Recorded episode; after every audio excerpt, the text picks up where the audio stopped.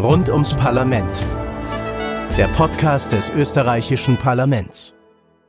Hallo und herzlich willkommen zu einer neuen Folge von Rund ums Parlament, dem Podcast des österreichischen Parlaments. Mein Name ist Tatjana Lukasch. Schön, dass ihr wieder mit dabei seid. In den kommenden Episoden gehen wir unserer Demokratie auf den Grund. Wir sprechen mit hochinteressanten Menschen darüber, wozu eine Verfassung gut ist, warum Wahlen so funktionieren, wie sie funktionieren wo Gefahren für eine Demokratie lauern und über noch viele spannende Fragen mehr. In dieser heutigen Folge wollen wir uns anschauen, wie in Österreich der Übergang von der Monarchie zur Republik und einer vollwertigen Demokratie vor sich gegangen ist. Also Fragen wie, wie kam es überhaupt zur Einrichtung eines Parlaments im Kaiserreich? Wie war das Verhältnis zwischen dem Parlament und dem Kaiser? Und wie hat sich dabei die Verfassung entwickelt? All dies darf ich heute mit meinen beiden Gästen besprechen. Da wäre zum einen Frau Dr. Karin Schneider. Sie ist Geschichtswissenschaftlerin und Archivarin im Dienste des Parlaments. Sie begrüße Sie ganz herzlich. Ja, guten Tag. Danke fürs Kommen. Und neben mir steht außerdem Herr Anton Habrich. Er ist, wie er selbst sagt, im Parlamentsgebäude zuständig für Boden, Wand, Decke. Richtig so? Richtig so. Das heißt also genau für die Instandhaltung. Ja, auch. Ja. Auch. Mädchen für alles. Das Mädchen für alles. Ja. Der Mann für Guten alles. Morgen. Guten Morgen. Ähm, wir sind heute im Haus der Geschichte. Wie oft waren Sie beide schon äh, hier? Drei bis vier Mal. Und Einmal bei der Eröffnung. bei der Eröffnung. Wollte das gute Stück einmal restauriert sehen. Ne? Wir stehen eben hier vor einem guten Stück. So viel können wir schon verraten. Was ist das für ein besonderes Stück, Frau Schneider, was wir hier sehen? Vielleicht können Sie es für unsere Hörerinnen und Hörer kurz beschreiben. Ja, also das ist äh, ein sogenannter Kaiserlogenbehang. Wir sehen hier ein Exemplar von zweien. Das zweite Exemplar ist in einem Magazin untergebracht. Hier dieses Stück äh, wird hier im Haus der Geschichte Österreichs ausgestellt. Ursprünglich äh, äh, befand sich dieser Kaiserlogenbehang wohl äh, an der Brüstung der Loge von Kaiser Franz Josef. Ähm, dieser Behang ist dreigeteilt. Äh, es gibt einen Mittelteil, äh, auf dem äh, ist zu sehen das Wappen des Hauses Habsburg. Das wird gehalten von, in antikisierender Manier gehalten von zwei Greifen. In der Mitte sieht man auf der linken Seite das Wappen des Königreichs Böhmen. Die Habsburger waren ja auch Könige von Böhmen. In der Mitte ist der Bindenschild, rot-weiß-rot oder rot-silber-rot genau gesagt. Ähm, Und auf der rechten Seite, das ist das Wappen des Hauses Lothringen. Maria Theresia heiratete ja bekanntlich Franz Stephan von Lothringen. Deswegen wurde aus, den, aus der Dynastie der Habsburger die Dynastie Habsburg-Lothringen. Äh, oberhalb des Wappens befindet sich die österreichische Kaiserkrone. Äh, diese Krone wurde von äh, Kaiser Rudolf II. zu Beginn des 17. Jahrhunderts in Prag angefertigt. Die berühmte Zauberkrone. Ja? Ja. Ähm, sie äh, ist seit 1804 die Krone des Kaisertums Österreich. 1804 wurde das Kaisertum Österreich ja erst gegründet. Deswegen, und seitdem schwebt sie im Prinzip über im, im Wappen der Habsburger. Darunter befindet sich ein Spruchband mit dem äh, Leitspruch von Kaiser Franz Josef, Viribus Unitis, mit vereinten Kräften, in äh, einem Herrschaftsgebiet, das äh, von zahlreichen Nationen und ähm, widerstreitenden Interessen geprägt war, ist das vielleicht kein ganz unzutreffender Spruch, äh, die Einheit zu beschwören.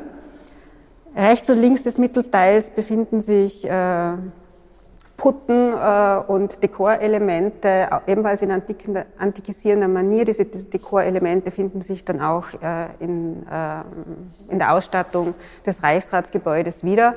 Auf der linken Seite befindet sich dann auch äh, in römischen Zahlzeichen die Aufschrift 1873. Das ist das Jahr, in dem der Bau des Reichsratsgebäudes bewilligt wurde. Ursprünglich tagte der Reichsrat ja zum einen im sogenannten Schmerling-Theater in der Nähe der heutigen Universität und äh, im Niederösterreichischen Landhaus, die zweite Kammer. Auf der rechten Seite äh, ist dann die Jahreszahl 1883 äh, angebracht, äh, das Jahr, in dem das Reichsratsgebäude eröffnet wurde. Und für unsere Hörerinnen da draußen, also das Reichsratgebäude ist das heutige Parlamentsgebäude. Parlamentsgebäude, genau. Damit Sie uns folgen können. Auf unserem Weg Genau. von der Monarchie in die Genau. Republik. Wunderbar. Ähm, das ist ja wunderschön gearbeitet mit diesen Goldfäden bestickt und in die Krone eingearbeitet sind auch noch Edelsteine. Sind die echt? Das würde ich jetzt ehrlich gesagt bezweifeln, aber Hm. das weiß ich nicht. Schaut auf jeden Fall sehr prunkvoll aus. Ein schönes Stück, das noch nicht so lange hier ist, denn es musste erst gefunden werden wie ein Schatz. Und äh, deshalb äh, steht heute auch Herr Anton Habrich da, denn er ist äh, der, der Schatzentdecker. Wollen Sie uns mal ganz kurz erzählen? Glücklicherweise, ja. Glücklicherweise für uns alle. Na sicher. Ja, ähm, ich weiß nur so viel. Sie hatten Geburtstag und dann, was ist dann passiert? Ich hatte Geburtstag, ja, des Öfteren schon. Ich bin schon ziemlich alt. also war ein besonderer Geburtstag, aber das war dann schon das Ende der Geschichte, mein Geburtstag, weil da ist das nämlich dann, hm, habe ich es meinen Chefs präsentiert an meinem Geburtstag, dass da irgendwas gibt, das eventuell vielleicht wertvoll sein könnte und zum Haus gehört. Habe ich nicht gewusst, weil ich habe das einige Monate vorher gefunden nachdem mir das Parlamentsgebäude vor, also 2017, angefangen worden ist zum Sanieren und zum Räumen, äh, habe ich einer Arbeitsgruppe angehört, die darauf schauen sollte, damit nicht gewisse Gegenstände, die eventuell einen idealen oder materiellen Wert haben, nicht verschwinden. Ja. Also wir sollten darauf schauen, wann was weggeschmissen wird. Es geht oder geht nicht. Ja. Hat das einen Wert oder nicht? Ja, und dann bin ich heute in einen Kellerraum gekommen, der schon ziemlich ausgeräumt war und da ist dann ein Backpapierbackerl gelegen, das auf einer Seite aufgerissen war und herausgeschaut hat ein Stück schwarzer Stoff. Man denkt, aha, nachdem ich ja alte Fotos gekannt habe, habe ich mir gedacht, auf den Fotos waren die Vorhänge so schweren, schweren äh, schwarzen Stoff, riesengroß, wird der Vorhang sein. Nehmen wir. Kann man immer schauen, was dann ist. Und habe das unter den Arm genommen und bin gegangen in mein Lager und habe das halt dorthin gelegt. Und dort hat es dann einmal einige Monate ver verbracht, weil ich keine Zeit gehabt habe zum Nachschauen. Und dann Ach so, und dieses Paket wurde nie geöffnet. Das Backpapier wurde Oh ja. nicht aufgerissen. Nur wurde nur so ein- ein bisschen gesehen, an, war nur an einer, an einer Seite war es Okay. offen und da ist eben dieser schwarze Saum zum Vorschein gekommen. Hm. Und ich habe das assoziiert mit einem, wie heißt das, der, der Innenvorhang, Store heute. Ich glaube, das ist halt so ein alter Store. Ja, warum nicht? Kann man vielleicht einmal brauchen. Aber dass das der Kaiserloschenbehang ist, von dem habe ich nur dann einmal geträumt. Aber war Ihnen das damals bewusst, dass es die Kaiserloge gibt und Sie haben gewusst, wo die ist? Und Ja, ich das hatte das so zum Allgemeinwissen eines Mitarbeiters gehört. Schon, dass es gibt, aber Ja. dass das, was ich da jetzt unter den Händen trage, dorthin gehört, nein. Habe ich nicht gewusst. Hat dann jemand, den ich das als erstes gezeigt habe, geil irgendwie große Augen machen und zum, wie soll man sagen, zum Recherchieren angefangen. Die Dame dürfte ein bisschen schon gewusst haben, von der Geschichte her. Da hat es einmal sowas gegeben und, ja, und das war eigentlich gut so, dass die das dann gleich aufgerollt hat und recherchiert hat, was das ist und dass man da genau gewusst hat, wohin das gehört. Und hat es dann ein großes Hallo gegeben, wo das gefunden wurde? Oder, oder, oder war so, ah Nach, ja, nach, nachdem es gefunden worden ist und der Öffentlich Öffentlichkeit präsentiert worden ist, war schon ein großes Hallo, ja. Also es waren in fast allen österreichischen Tageszeitungen zumindest ein Foto drin. Also hat ein bisschen was aufgewirbelt. Was Positives, Gott sei Dank. ja, und Es äh, war ja im Sommer, ja, Anfang Juni, ja. War dann im Sommer. War ein guter Aufhänger zur Sauen-Gurkenzeit für den Journalismus. Und, und äh, haben Sie dann selbst auch so ein bisschen Berühmtheit erlangt für kurze Zeit als äh, Berühmtheit, ähm, na, ich stehe immer gern. Ich bin zwölf Jahre in der letzten Reihe gesessen in der Schule ich brauche nicht in der ersten Reihe stehen. Aber Sie haben uns im Vorgespräch schon erzählt, dass Sie beim Bäcker angeredet worden sind und beim Ja, Radlfahren und die leider, Leute leider, so. leider, leider. Der 30er geht er zum Bäcker und der hat nicht gewusst, wo ich arbeite, obwohl es um die Ecken ist. Und dann hat er gewusst, aha, sie arbeiten dort und dort. Ja. Gut, und der Radlfahrer, der war ein bisschen, ein bisschen komisch. Ja. Ich bin bei einer roten Ampel gestanden und schaue jetzt und auf einmal kommt der Radlfahrer in sicher und der schreit mir zu, hast das weggeschmissen, den Vorhang? Ne? und aha, ich habe den Herrn nicht gekannt. Ja, mich schon. Von Okay. woher wahrscheinlich? Ja, von den Medien. Okay. Gut, war ein bisschen Spaß, bitte. Ja, bitte. Ja, eh. Ist doch herrlich. So kurz Lokalberühmtheit sein, soll nichts Schlimmes ja, passieren. ja, ja, ja. Ich bin froh, dass ich es gefunden habe, dass ich es sichergestellt habe.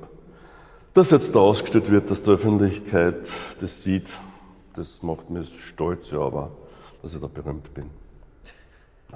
Na kurz, die 15 Minuten. 15 Minuten, gut, das geht. 15 Minuten ist okay. Dann gehen wir wieder zum Tagesgeschehen über.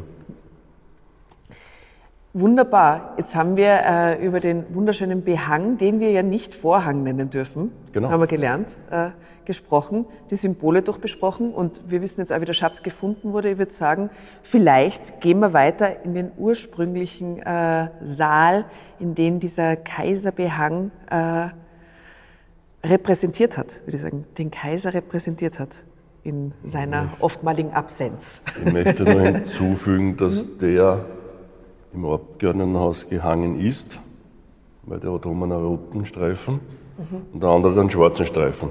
Dadurch kann man das unterscheiden. Und das Herrenhaus, also der jetzige Plenarsaal, äh, da kann man das nicht mehr, mehr irgendwie rekonstruieren, weil der ist ja zerstört worden im Krieg und komplett neu aufgebaut. Beim Abgeordnetenhaus habe ich dann selbst probiert mit dem Stück. Und da waren noch die Nägel vorhanden, wo er befestigt war. Gut, jetzt wurde das Haus restauriert, jetzt sind wir gespannt, ob die Nägel noch da sind. Eher nicht, Oder ja? ob es wer rausgezogen hat. Wenn wir das Restauration, Restaurierungsergebnis gleich überprüfen. Ja. Nein, aber das darf ich nicht sagen. Eine letzte Frage, bevor wir da in den Bundesversammlungssaal im Parlament wechseln. Äh, der Keller, in dem äh, dieser Behang äh, gelegen hat, Ja. sein Dasein gefristet hat sozusagen. Ja, auf ist lange Zeit, ja. Ist das, ist das, sind das die Räumlichkeiten des jetzigen Besucherzentrums? Knapp daneben. Knapp daneben. Was, Ja. wa- was Nicht ist direkt drunter, Aha. sondern in, daneben in den Räumlichkeiten. Mhm, Aber da haben da Also es gibt das, die, die kaum Zugang. Agora Mhm, Ja. und dann gibt es links und rechts Räumlichkeiten darunter. Mhm. Und also ist daneben hat es sein Dasein gefristet, also Mhm. nicht direkt unter der Agora. Weil da waren keine Lagerräumlichkeiten, sondern nur Luftkanäle und solche Sachen. Da waren keine Lager. Mhm. Okay. Das hätte er wahrscheinlich nicht überstanden. Wegen der Feuchtigkeit. Ja, Ja. er ist, er ist gut gegangen, weil die, er war ziemlich gut beieinander. Also sie waren gut gelagert. Sehr ein gut. Spuren. Ja, dann machen wir uns auf Genau. in den Bundesversammlungssaal ins Parlament. Äh, bevor wir losgehen, beziehungsweise auf dem Weg dorthin, hätte ich nur drei kleine persönliche Fragen, um Sie ein bisschen besser kennenzulernen. Und die wird mit der Frau Schneider beginnen. Ladies first. Ähm, Frühling oder Herbst? Herbst. Kurze Antwort, warum? Der Geruch. Und das Sonnenlicht auf verfärbten Blättern. Zwei sehr Und der blaue Himmel darüber. Und leichter Bodennebel in der Früh. Äh, Kompromiss oder beste Lösung? Ähm, ich denke, äh, der Kompromiss ist immer die beste Lösung. Und wo beginnt für Sie Demokratie? Äh, bei der Möglichkeit jedes Einzelnen, äh, seiner Stimme Gehör zu verschaffen in der Öffentlichkeit. Sehr gut, vielen Dank. Gerne. Und jetzt die Prüfungsfragen an Herrn Habrich. Frühling oder Herbst? Frühling. Und warum? Die Natur erwacht, es beginnt wieder alles zu blühen. Ein neues Jahr beginnt. Man hat schon begonnen, aber nicht fortgesetzt. Es ist einfach schöner, wenn alles blüht. Ja. Und grün ist. Kein Bodennebel. Na, kein Bodennebel. Dafür Schneefall. Kompromiss oder beste Lösung? Ja, theoretisch ist die beste Lösung natürlich die beste Lösung, aber theoretisch, äh, praktisch ist ein Kompromiss, kommt immer dabei raus, weil eine beste Lösung ohne Kompromiss gibt es nicht. Also selten. Sehr wahr. Und wo beginnt für Sie Demokratie? Hab zwei Meinungen. Sehr gut. Na dann machen wir uns auf den Weg. Wunderbar, gehen wir los.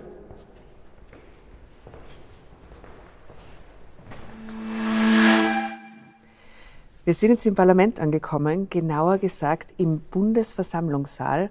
Und hier, der Name sagt schon, tagt die Bundesversammlung. Bis 1918 allerdings war das der Sitzungssaal des Abgeordnetenhauses im Kaiserreich. Und wir stehen jetzt in der Mittelloge und irgendwo hier hing der berühmte Logenbehang. Und wo, wo, wo ist der gehangen, äh, Herr Kalt, Habrich? kalt, kalt, kalt, kalt, kalt, In noch welche kälter. Richtung muss ich gehen? Ein bisschen weiter nach Diese vor? Richtung. Diese Richtung. Na, Wups, über den. Balkon runter. Zum Publikum, nicht gegen das Publikum. Na, genau da. Ah, von der Balustrade runter. Die Restauratoren haben, ich bin nicht enttäuscht, volle Arbeit geleistet und haben nämlich die Nägel belassen. Damit ist die Frage beantwortet. Genau, die Nägel es fehlt nur ein Nagel. Das waren nämlich zwölf und jetzt sind es nur mehr elf. Aber das macht ja nichts. Und, und ein neumodischer Nagel hat es auch noch dazu Ja, gefunden. neumodischer ist und drüben gehört natürlich das Pendant. Das, die Bohrung ist da, Ja, im Sockel sehen Sie das. ja. Dort ist der zwölfte. Und Der, hat, der B-Hang hat nämlich zwölf Ösen und die passen ganz genau. Ich habe es nämlich dazu mal probiert. Mhm. Haargenau, weil der Abstand ist ja nicht immer gleich. Genau da rein, ohne dass er große Falten wirft. Dadurch ist es bewiesen. Also wenn der Behang hier hing, dann hing der eigentlich weit über den Köpfen des Reichrats. Ähm, gibt es die Auffassung, dass der Kaiser damit eine, eine kleine subtile Botschaft versenden wollte, so wie ähm, ein überlegenes Gefühl, er steht über der Demokratie, das mahnende Auge der Habsburger wacht über die Prozesse. Gibt es da Theorien dazu, was für Symbolik hinter dieser Aufhängung steht? Es gibt eine Theorie, dass der Behang als Stellvertretung, wenn der Kaiser nicht da war, er war ja nie da zur Sitzung, da gehangen ist, weil nämlich die Insignien der Habsburger in diesen Behang ja mit eingearbeitet worden sind, wie wir vorher gehört haben. Und Mit nachdem der der, Ka- Kaiserkrone und ja, und nach- nachdem der Kaiser ja ähm, nur zweimal das Haus tatsächlich besucht hat, ähm, ist das ja auch eine naheliegende. Genau. Und, und äh, vor allem der Behang auch Gebrauchsspuren aufweist, das heißt, er wurde benutzt, öfter als zweimal, ähm, ist das eine naheliegende Theorie. aber nur als Stellvertretung. Genau. Aber Äh, als Machtsymbol, ich. Das nicht. kann ich mir auch nicht vorstellen, weil der Kaiser, wenn er irgendwann in Sitzungen teilnimmt, wird er sich nicht äh, aufs Präsidium setzen. Äh, da war die Regierungsbank und die Abgeordneten. Also er wird sich auch nicht unter die Abgeordneten mischen, sondern er braucht halt auch einen Ort. Äh, und er mischt sich halt unter die anderen Zuschauer, die ja auch hier auf dieser Loge waren. Oder äh, auf dieser, Jetzt Das in, ist- in diesem, äh, auf Das dieser, ist der Balkon. auf diesem Balkon, genau. Also er mischte sich halt, Balkon. er mischte, er mischte sich unter die anderen zu, oder er hätte sich unter die anderen Zuschauer mischen können, die hier am Balkon den Sitzungen gelauscht haben. Es war ja der Öffentlichkeit möglich, auch den Sitzungen zuzuhören und der Bereich war halt sozusagen für den Kaiser reserviert. Wenn ich das also richtig verstehe, dann ging es da gar nicht um zwei konkurrierende, sich eigentlich ablehnende Machtelemente im Staat, sondern ähm, er, er hätte sich auch unter das Volk mischen können, sozusagen. Der Kaiser hat sich ähm, für, also für heutige Verhältnisse extrem oft unter das Volk äh, gemischt. Es war für die normale Bevölkerung kein Problem. Eine, oder, sofern man eine ordentliche Kleidung hatte, war es äh, möglich, eine Audienz beim Kaiser zu bekommen. Äh, der Kaiser begab sich auf Spaziergänge in der, in der Öffentlichkeit mit nur einem Adjutanten. Also es war jetzt nicht so, dass das eine völlig abgetrennte Sphäre von der Öffentlichkeit gewesen wäre, sondern der Kaiser war eine öffentliche Person und hat sich auch in der Öffentlichkeit gezeigt. Und ähm, wir haben ja gehört, dass auch die Abgeordneten zum Kaiser kommen mussten, um ihm, äh, mit ihm zu sprechen oder konnten, beziehungsweise und er ihnen dann die Gnade gewährt hat, eine Audienz. Na, er hat sie zum sogenannten Cercle eingeladen. Das war so eine Abendgesellschaft, wo, man, ähm, wo der Kaiser mit den Abgeordneten geplaudert hat und sich ihre Anliegen angehört hat. Und die Abgeordneten haben das als zumindest die Abgeordneten, die ich kenne, die haben das als eine sehr positive Erinnerung äh, dargestellt, weil der Kaiser auf sie zugekommen ist und das Wort an sie gerichtet hat und ähm, sie den Eindruck hatten, dass es eben ein Gespräch halbwegs auf Augenhöhe war. Es war ja doch eine Zeit des großen Umbruchs, weil ab 1867 war Österreich dann ja eine konstitutionelle Monarchie. Ich würde sogar schon früher ansetzen mit 1860, 61 mit dem Oktoberdiplom und dem Februarpatent. Damit wurde der Reichsrat, bereit, Reichsrat bereits einberufen. Das waren ebenfalls Verfassungsgesetze. 1867 kam es dann im Zuge des Ausgleichs mit Ungarn, als Ungarn, also als, als äh, Österreich zur Doppelmonarchie Österreich-Ungarn wurde, kam es eben 1867 zu einer neuen Verfassung die äh, aber eben auch nicht vom Kaiser erlassen wurde, sondern vom Reichsrat bereits äh, ausgearbeitet wurde. Die berühmte Dezemberverfassung. Warum wurde das alles immer nach den Monaten benannt? Wir hatten jetzt, glaube ich, drei verschiedene Monatsnennungen. Ne? Ich glaube, das ist einfach die Märzverfassung 1848. es gab so viele Verfassungen, irgendwie muss man es unterscheiden. Ne? Aber ab dem Zeitpunkt hat sich jedenfalls der Kaiser die Macht mit dem Reichsrat geteilt. Ähm, was war denn alles in dieser Verfassung geregelt? Äh, also die Verfassung von 1867 besteht eigentlich aus fünf Gesetzen, die ich jetzt nicht alle auswendig kann. Ähm, grundsätzlich ähm, teilte sich der Kaiser schon seit 1860, 61 die, die Regierungsgewalt mit dem Reichsrat. 1867 wurden die Rechte des Reichsrats aber noch wesentlich gestärkt. Ähm, es wurde zum Beispiel die Ministerverantwortlichkeit eingeführt. Das heißt, die Minister waren dem äh, Reichsrat für ihre Handlungen verantwortlich. Äh, es wurden dann auch die ersten äh, Grundgesetze erlassen. Also es gab einen Grundrechtskatalog, der die, den Umbruch von 1918, 19 überstand und in wesentlich, wesentlichen Zügen noch heute in Kraft ist. Ähm, ja, also das war im Prinzip war 1867 eine weitere Ausgestaltung der Grundlagen von 1860-61, dass eben der Reichsrat ein, äh, nicht nur ein beratendes Gremium ist, sondern auch ein mitbestimmendes Gremium. Der Reichsrat hat ein, äh, das Initiativrecht auch für Gesetze, also beide Häuser des Reichsrats, es gab ja das Herrenhaus und das Abgeordnetenhaus. Ähm, ja, und der Kaiser sanktionierte dann diese Gesetze. Jetzt war der Kaiser selbst ja nur zweimal hier. Einmal zum Richtfest, einmal zur Eröffnung. Ähm, er hat zwar Abgeordnete empfangen, aber die Frage ist schon, wie sehr äh, hat ihm das zugesagt, dass sich plötzlich alles so ändert, dass es da ein Parlament gibt. Hat er öfter versucht, die Verfassung selbst noch so ein bisschen zu beeinflussen und in seine Richtung äh, zu verändern? Nein, das hat er nicht gemacht. Also grundsätzlich, man muss ja mal überlegen, wann wurde Franz Josef geboren. Das war im Jahr 1830. Also wir sind noch im äh, äh, im Vormärz. Er wurde dazu erzogen, ein absolutistischer Herrscher äh, in aufgeklärter Manier zu werden, wie seine Vorfahren.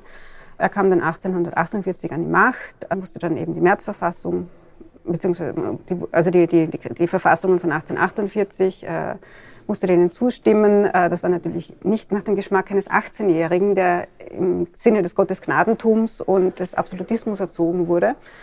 Er hat dann äh, sehr viele innen- und außenpolitische Fehler gemacht, indem er versucht hat, den Neoabsolutismus zu reinstallieren, indem er versucht hat, Machtpolitik in Norditalien zu betreiben und im Deutschen Bund, was ja in einigen verlorenen Kriegen geendet hat was wiederum beinahe zum Staatsbankrott geführt hat. Und das war dann letztlich eigentlich der Grund, warum 1860, 61 wieder der Reichsrat einberufen wurde, um nämlich überhaupt Staatsanleihen lancieren zu können. Also es war jetzt kein freiwilliger Entschluss des Kaisers, äh, einen Reichsrat einzuberufen, sondern es war aus der Not geboren. Als der Reichsrat dann allerdings da war, hat der Monarch, hat Kaiser Franz Josef äh, sich an die Spielregeln gehalten. Also gut, er war nicht vor Ort. Aber zum Beispiel 1907 äh, wurde ja das allgemeine Männerwahlrecht eingeführt. Ich habe vorhin gesagt, es gab zwei Kammern, das Abgeordnetenhaus und das Herrenhaus. Und das Herrenhaus war gegen die Einführung des allgemeinen Männerwahlrechts, allgemeinen und gleichen Männerwahlrechts. Kaiser Franz Josef hat dann mit einem Piersschub gedroht.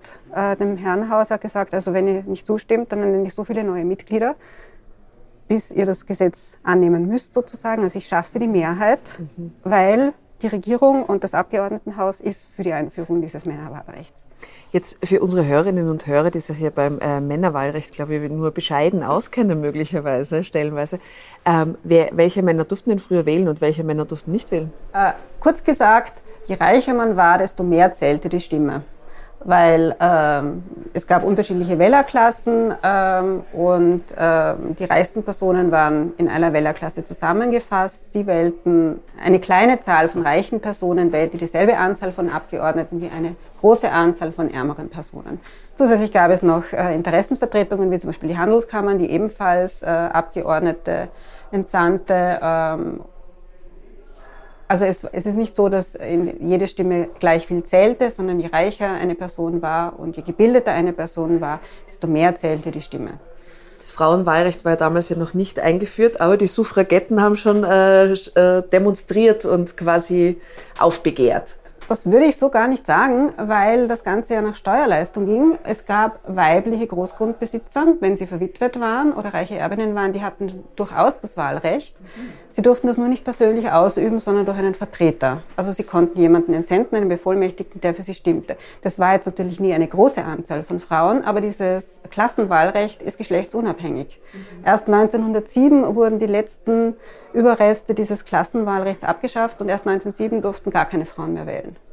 Aha, wie interessant. Vorher durften äh, reiche Frauen wählen, ja. indem sie äh, einen Mann zum äh, Ankreuzen zum Bevollmächtigen, als Bevollmächtigen. Verstehe. Und danach, weil aha. Politik wurde als etwas äh, Unanständiges oft angesehen und die zarten Seelen der Frauen sind nicht dafür geschaffen, im Sumpf der Politik mhm. sich zu begeben, weil das würde ihre Erhabenheit äh, beschädigen und deswegen mit, äh, aber ein Bevollmächtigter konnte entsandt werden.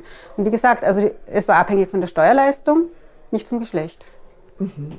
Interessant. Wollen wir uns jetzt zum Abschluss dieser Episode äh, noch ganz kurz ein bisschen umschauen, ob wir Symbole finden äh, im Parlament, die nur die Zeichen der Habsburger tragen? Sehr gerne. Ja?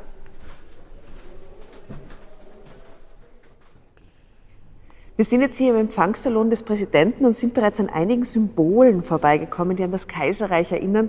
Wenn ich Sie, äh, Frau Schneider, ganz kurz fragen darf, ähm, was fällt Ihnen da als erstes auf, was an den Kaiser erinnert? Ähm, Kaiser Franz Josef ist in dem Haus eigentlich äh, allgegenwärtig. Ähm, hier in diesem Raum sehen wir zum Beispiel an den Wänden mehrfach sein Monogramm FJ äh, römisch 1. Äh, es gibt aber auch äh, Symbole, die an das Haus Habsburg allgemein erinnern, wie zum Beispiel die Adler, äh, die Adlersymbolik, die auch im Haus überall zu finden ist. Vielleicht möchten Sie auch fortsetzen? Ja, die meisten Symbole findet man zu 95 Prozent im ersten Stock des Parlamentgebäudes, also in der Beletage sozusagen. Und über, über dem Portikus steht eine Figur von ihm mhm. im Giebelfeld. Mhm. Und die zweite, die zweite Darstellung war in der Säulenhalle vor dem Krieg im Friesgemälde. Das wurde aber jetzt da anders angebracht, weil das ziemlich zerstört war. Mhm. Da wurde er sogar abgebildet, also gemalt. Mhm. War kein Foto.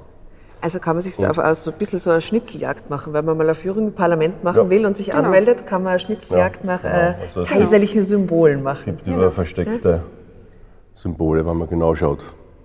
Auch die Zylinderabdeckung bei den Türdrückern waren früher mit dem Monogramm versehen.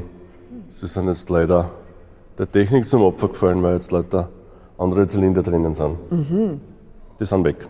Aber jetzt bei den Außentüren gibt es auch noch, äh, paar, bei ja. den Türen auf die Reichsratsstraße, ja. äh, gibt es auch bei den Türschnallen noch das große, auch wieder Monogramm FJ1. Also mhm. sobald man nur die Türklinke berührt, wird man daran erinnert, wer denn, unter wessen Ägide denn das Haus errichtet wurde.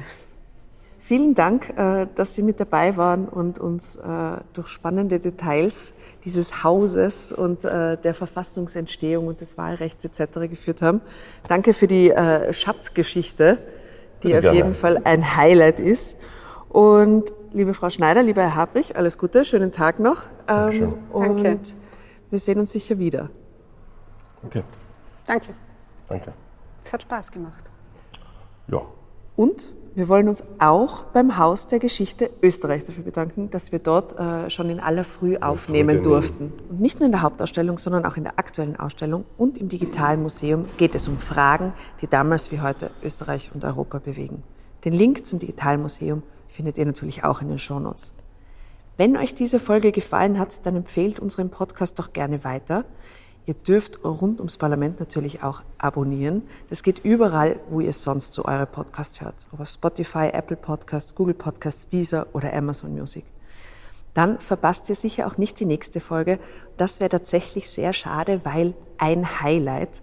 Dann treffe ich nämlich den Bundespräsidenten AD Heinz Fischer und die Verfassungsrechtlerin Professor Magdalena Pöschl, um mit ihnen darüber zu sprechen, was eine Verfassung eigentlich für eine Demokratie bedeutet und wie speziell die unsere in Österreich mit gesellschaftlichen Herausforderungen umgeht bzw. umgegangen ist. Das wird garantiert spannend. Jede Menge Informationen und Angebote rund um das österreichische Parlament und natürlich zu unserer Demokratie findet er auf unserer Website www.parlament.gv.at und den Social-Media-Kanälen des Parlaments. Falls ihr Fragen, Kritik oder Anregungen zu unserem Podcast habt, dann schreibt uns gerne eine E-Mail an podcast.parlament.gv.at. Also, ich würde mich freuen, euch in der nächsten Folge wieder dabei zu haben. In diesem Sinne sage ich vielen Dank fürs Zuhören. Mein Name ist Tatjana Lukasch. Wir hören uns. Rund ums Parlament. Der Podcast des österreichischen Parlaments.